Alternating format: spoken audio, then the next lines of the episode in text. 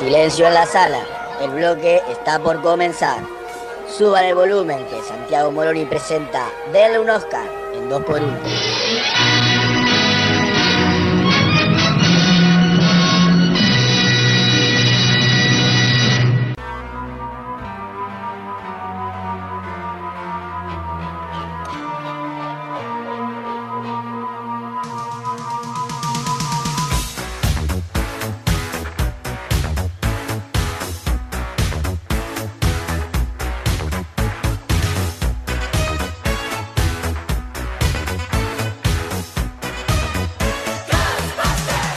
Cambiamos de día, pero esta cortina no significa más que es momento de denle un Oscar acá en 2x1.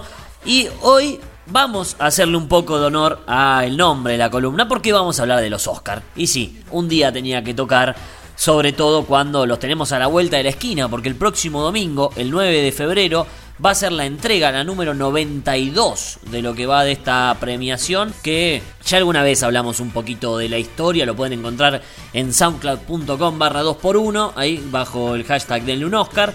Pero bueno, comenzó allá por 1929. Al principio lo hacían cada dos años. De hecho, esa ceremonia se entregó a lo mejor de 1927 y 1928.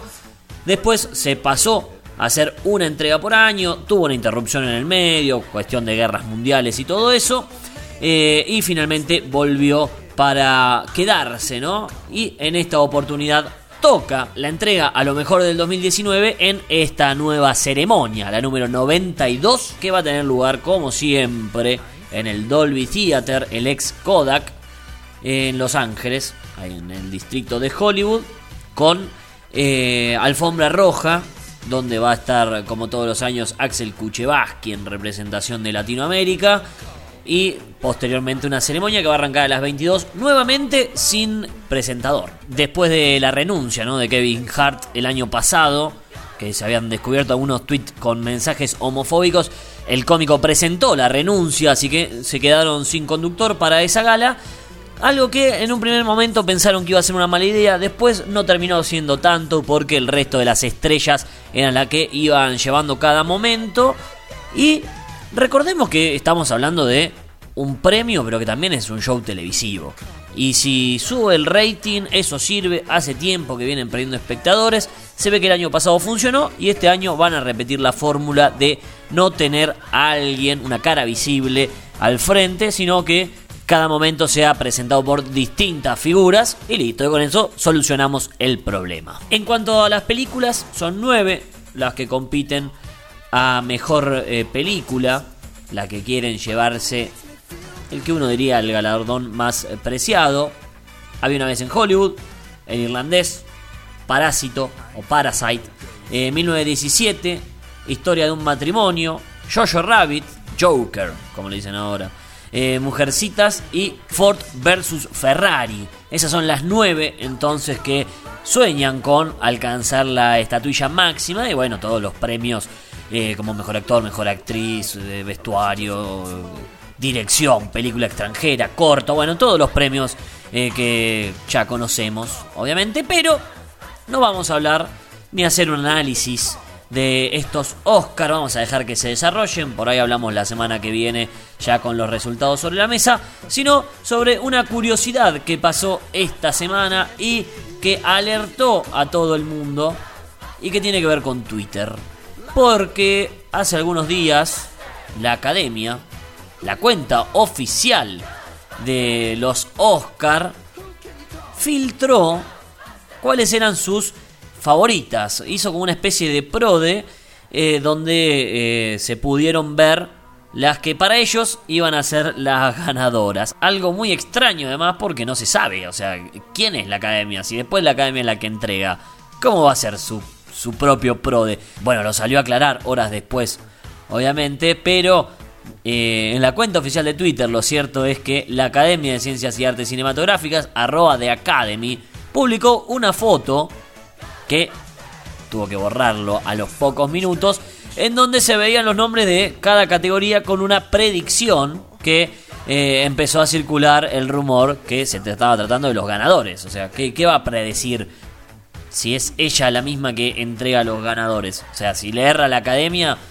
no sé, una cosa rara, ¿viste? Una, sobre todo cuando la votación ya debe estar cerrada, ya se deben haber mandado a hacer los sobres. Bueno, según esta predicción, la gran ganadora de la noche iba a ser Parasite, ¿no?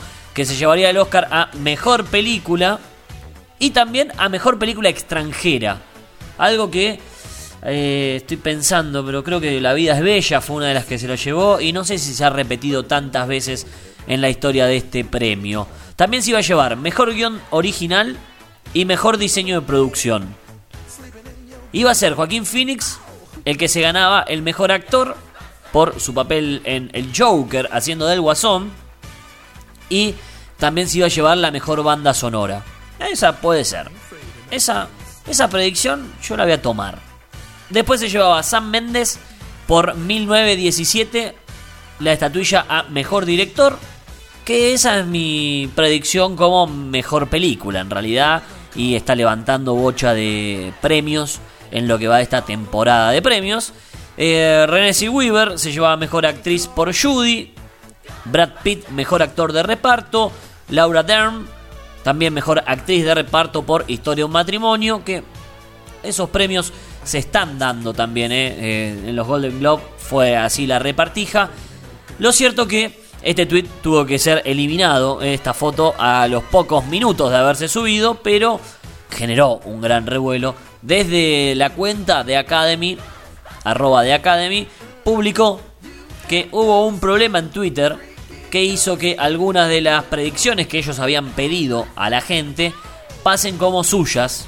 O sea, como que venían de su cuenta oficial, pidieron perdón, obviamente, y dijeron que los resultados de ellos los van a ver este domingo, que era errónea esta publicación, ¿no? Que fue un error de Twitter, le echaban la culpa al otro cuando seguramente alguien se mandó el moco de haber recibido esa imagen y sin querer publicarla. Vamos a creerle, vamos a creerle que eh, no tienen nada que ver, que por error subieron la predicción de alguno de los usuarios, de otro usuario de Twitter, pero bueno, sin duda fue confuso, ¿no? Una cosa así media rara y veremos qué es lo que pasa este domingo, ¿no? Si realmente esas predicciones se convierten en realidad o no.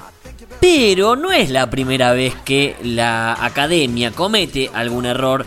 De hecho, a quien no se le viene a la mente cuando en el 2017, la premiación de las mejores películas del 2016, cuando se estaba por entregar el premio a mejor película, el más esperado de toda la noche, estaban en el escenario quienes debían entregar el premio. Faye Dunaway tenía el sobre en sus manos eh, porque Barren Betty, que era quien la acompañaba, medio como que se hizo el gil, vio que algo raro había y le entregó el, sobre digo, a, a Fine y no dijo otra cosa más que And the Oscar goes to La La Land. Y subieron todos, obviamente, porque habían ganado, estaban re felices. Pero la producción empezó medio como a hacer señas y hubo una especie de quilombo. Y finalmente Moonlight fue la que se hizo el premio. Eh, se terminó aclarando, dice, che, che, no, no, esto no es broma. La ganadora es Moonlight y mostró ahí el sobre que decía Moonlight, la película de Barry Jenkins y pasó a ser uno de los papelones más grandes de los Oscars. Bueno, pero no fue el único, ¿eh? No es el único error, ni ese ni este, de la filtración de los eh, tweets. Porque hoy vamos a hablar, vamos a repasar algunos rapidito, ¿eh? algunos errores en lo que va de esta historia de esta premiación. Y sin ir más lejos, vamos a arrancar con otro de este año. Que está bien, puede pasar, puede pasar, ¿eh? Pero durante los Goya se le acercaron a Penélope Cruz, que es protagonista de Dolor y Gloria, película de Almodóvar, y recordaron esa vez que en la entrega de los premios la actriz estaba por nombrar al ganador de mejor película extranjera. Lee el sobre, era una película de Almodóvar con el que ella ya había trabajado y se le escapó un Pedro, un grito histórico, ¿no? Bueno, en la reciente entrevista en Los Goya, Estaban recordando esta situación y eh, Almodóvar dijo, bueno, ojalá que se repita de nuevo esta vez, dando a entender que Penélope Cruz va a ser la que conduce eh, esa parte de la ceremonia. De hecho, ella dice, che, no se podía contar esto. Almodóvar pone una cara de sorprendido. Y ahí hay otra pequeña perlita, algo que se les escapó a los organizadores. Pero bueno, era más cuestión humana que otra cosa. Pero hay más, hay más eh, situaciones donde podemos decir que la organización no estuvo del todo bien. Vamos a ir a el 2 de abril de 1974. Era la edición número 46 de los Oscar. El anfitrión era David Nivel. Estaba a punto de presentar a Elizabeth Taylor, que era la encargada de anunciar el premio a mejor película. ¿eh? Ese año ganaría The Sting. Pero bueno, hasta el momento estaban a punto de presentar a Elizabeth Taylor. Pero, ¿qué pasó? Alguien se coló en la transmisión en vivo. Era un activista por los derechos humanos LGBT. Estamos hablando de Robert Opel, que se había colado tras bambalinas y justo ahí, cuando Nivel estaba presentando a Taylor, corrió desnudo por el escenario. Algo que nadie eh, tenía previsto. Bueno, el presentador de hecho se quedó eh, ahí medio perplejo y no le quedó otra más que improvisar. ¿eh? ¿Sabes lo que dijo? ¿No es fascinante pensar que la única carcajada que este hombre despertará en su vida será por desnudarse y mostrar sus deficiencias? Bastante bien, bastante bien resuelto, pero a todo el mundo se le pasó que alguien podía meterse en el escenario, sacarse la ropa, o sea, nadie lo vio desnudarse y salir corriendo enfrente de la transmisión. Error número uno, entonces, El hombre desnudo de 1974. Vámonos a 1933 para el siguiente hecho bochornoso en la historia de los Oscar. Y acá no tiene tanto que ver la producción. Sí podemos llegar a culpar al encargado de leer el ganador, pero también un poquito a los nervios y la ansiedad de el protagonista de esta historia. Antes que nada vamos a aclarar que todo el mundo, todos hemos hecho alguna vez el ridículo, pero no es nada lindo hacerlo en una ceremonia tan importante como la de los Oscar. Bueno, 16 de marzo de 1933 se entregaban los premios Oscar en un hotel de Los Ángeles. Todavía no eran en el teatro, sino que eran en un hotel y cuando llegó el momento de entregar el premio al mejor director, el señor Will Rogers, que era el presentador de turno en ese momento, se acercó con el sobre, lo abrió, lo leyó y dijo, ven y sube a por él, Frank. Bueno, el tema es que había dos Frank nominados. Uno, Frank Capra, por Dama por un día, y otro, Frank Lloyd, por Cabalgata. El tema que, eufórico por haber escuchado su nombre, Frank Capra dio un salto y fue caminando ahí haciéndose el canchero, bien triunfante, hasta el escenario, pero cuando llegó se dio cuenta que el ganador no era él, sino Frank Lloyd. Capra se dio la vuelta en lo que él definiría años después como el paseo más largo y triste de su vida. Solo deseaba arrastrarme y meterme debajo de la alfombra como un gusano miserable. Dice, me derrumbé en la silla y todos mis amigos en la mesa estaban llorando. Malas pasadas que te pueden jugar también para qué se hizo el canchero Roger, ¿no? Podría haber dicho, che, Frank Lloyd, venía a retirarlo. Eh, medio como que se hizo el piola y entendemos por qué Capra pudo haberse confundido, la euforia pudo más lamentablemente tuvo que volverse con las manos vacías a su asiento. Vamos con otro y en esta oportunidad protagonizado por una dama, Whoopi Goldberg, la famosa Mr. Mumu. ¿eh? Increíble como la juró con Franchella Whoopi Goldberg. Bueno, eh, eran los Oscar de 1991. 1991. Cuando eh, estaba nominada Whoopi Goldberg, no por eh, un argentino en Nueva York, sino como mejor actriz de reparto por su papel en Ghost. Bueno, finalmente se terminó llevando la estatuilla, subió al escenario y dio un discurso un tanto extraño. Acá traje un pedacito para que escuchemos.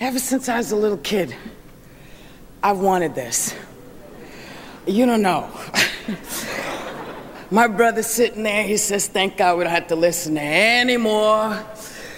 You can do it now. My mom's home, everybody's Está bien, está bien, no hablaba tan mal, pero sí se la veía bastante rara, estaba bastante gestual la cara. Para el que tenga la oportunidad de buscar el video, se encuentra fácilmente en YouTube. Se la veía un poco mal. Bueno, en ese momento hubo bastantes especulaciones de lo que estaba pasando y unos años después terminó confesando que había fumado marihuana antes de la gala y por eso la rareza de su discurso. Otro papelón, otro error. Está bien, este era difícil de prever, pero pasó a la historia por ese discurso que terminó haciendo Whoopi Goldberg. Y ya que estamos con estos facilones, podemos nombrar y cuando Mark Ruffalo se llevó puesta la escenografía, por ejemplo, cuando Jennifer Lawrence se pisó el vestido y se terminó cayendo. Está bien, no tiene tanto que ver como errores de los Oscar en sí, pero son algunas cosas que han pasado. ¿eh? Pero sí podemos tratar el caso de George C. Scott, ¿eh? el primer actor en rechazar, el primero en realidad, no actor en general, ¿eh? en rechazar un Oscar esto fue en 1971, él venía de actuar, de interpretar a Patton en la película del mismo nombre. Y eh, recibió finalmente el premio a Mejor Actor, premio que él ya se había encargado de decir unos meses antes vía telegrama, estamos hablando del 71, ahí, eh, vía telegrama que iba a rechazar porque no le parecía. De hecho, en su discurso dijo que en ese momento en la televisión estaban pasando un partido de hockey, algo que claramente no era muy bueno para la industria del cine. Igual él llamó a la alfombra roja un desfile de carne ofensivo y bárbaro. No estaba tan de acuerdo, digamos, con todas esas cosas. Por eso terminó rechazando el premio, siendo el primero y copiado dos años después por Marlon Brando, cuando se llevó el premio por El Padrino, que ahí directamente ni fue a la ceremonia. ¿eh? Em, Scott por lo menos fue a la ceremonia, se subió, agarró el premio, pero lo rechazó en cámara. Marlon Brando mandaría a una aborigen que hablaría sobre cómo la industria está tratando a esta gente, haciendo otro reclamo que eh, televisivamente fue bastante incómodo. Pero vamos a cerrar con un mito dentro de la historia de los Oscar, un error eh, que ha pasado ya a los anales de la historia del cine, que tiene que ver con el Oscar que le dieron a Marisa Tomei, que algunos dicen que fue por error. Para eso vamos a viajar a 1993, eh, año en que Marisa Tomei se llevó el premio a Mejor Actriz de Reparto. ¿Fue por error? ¿No fue por error?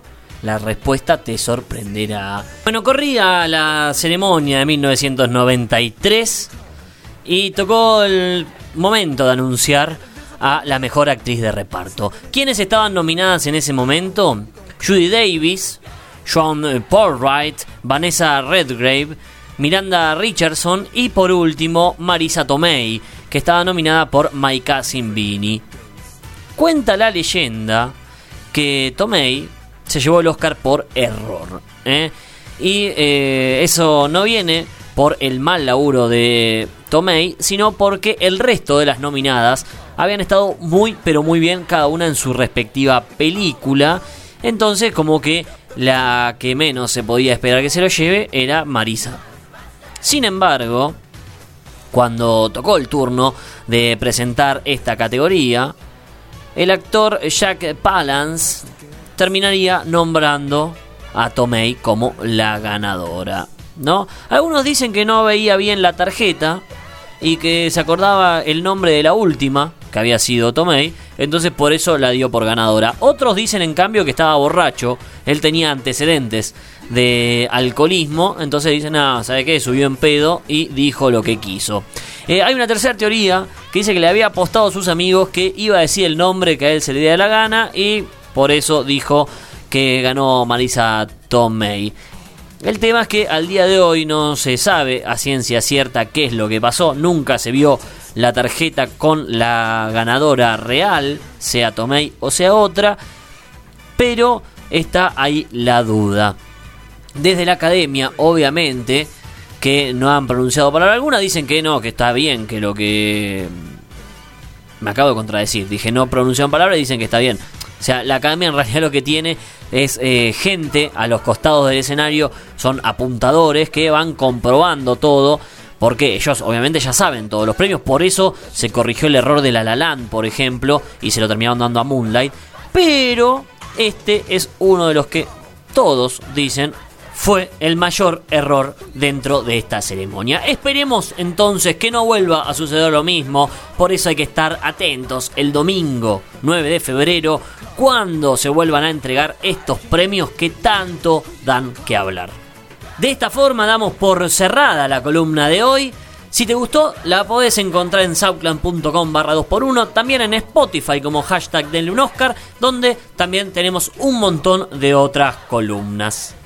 Ahora, un poquito de música y ya, ya, ya cerramos el programa.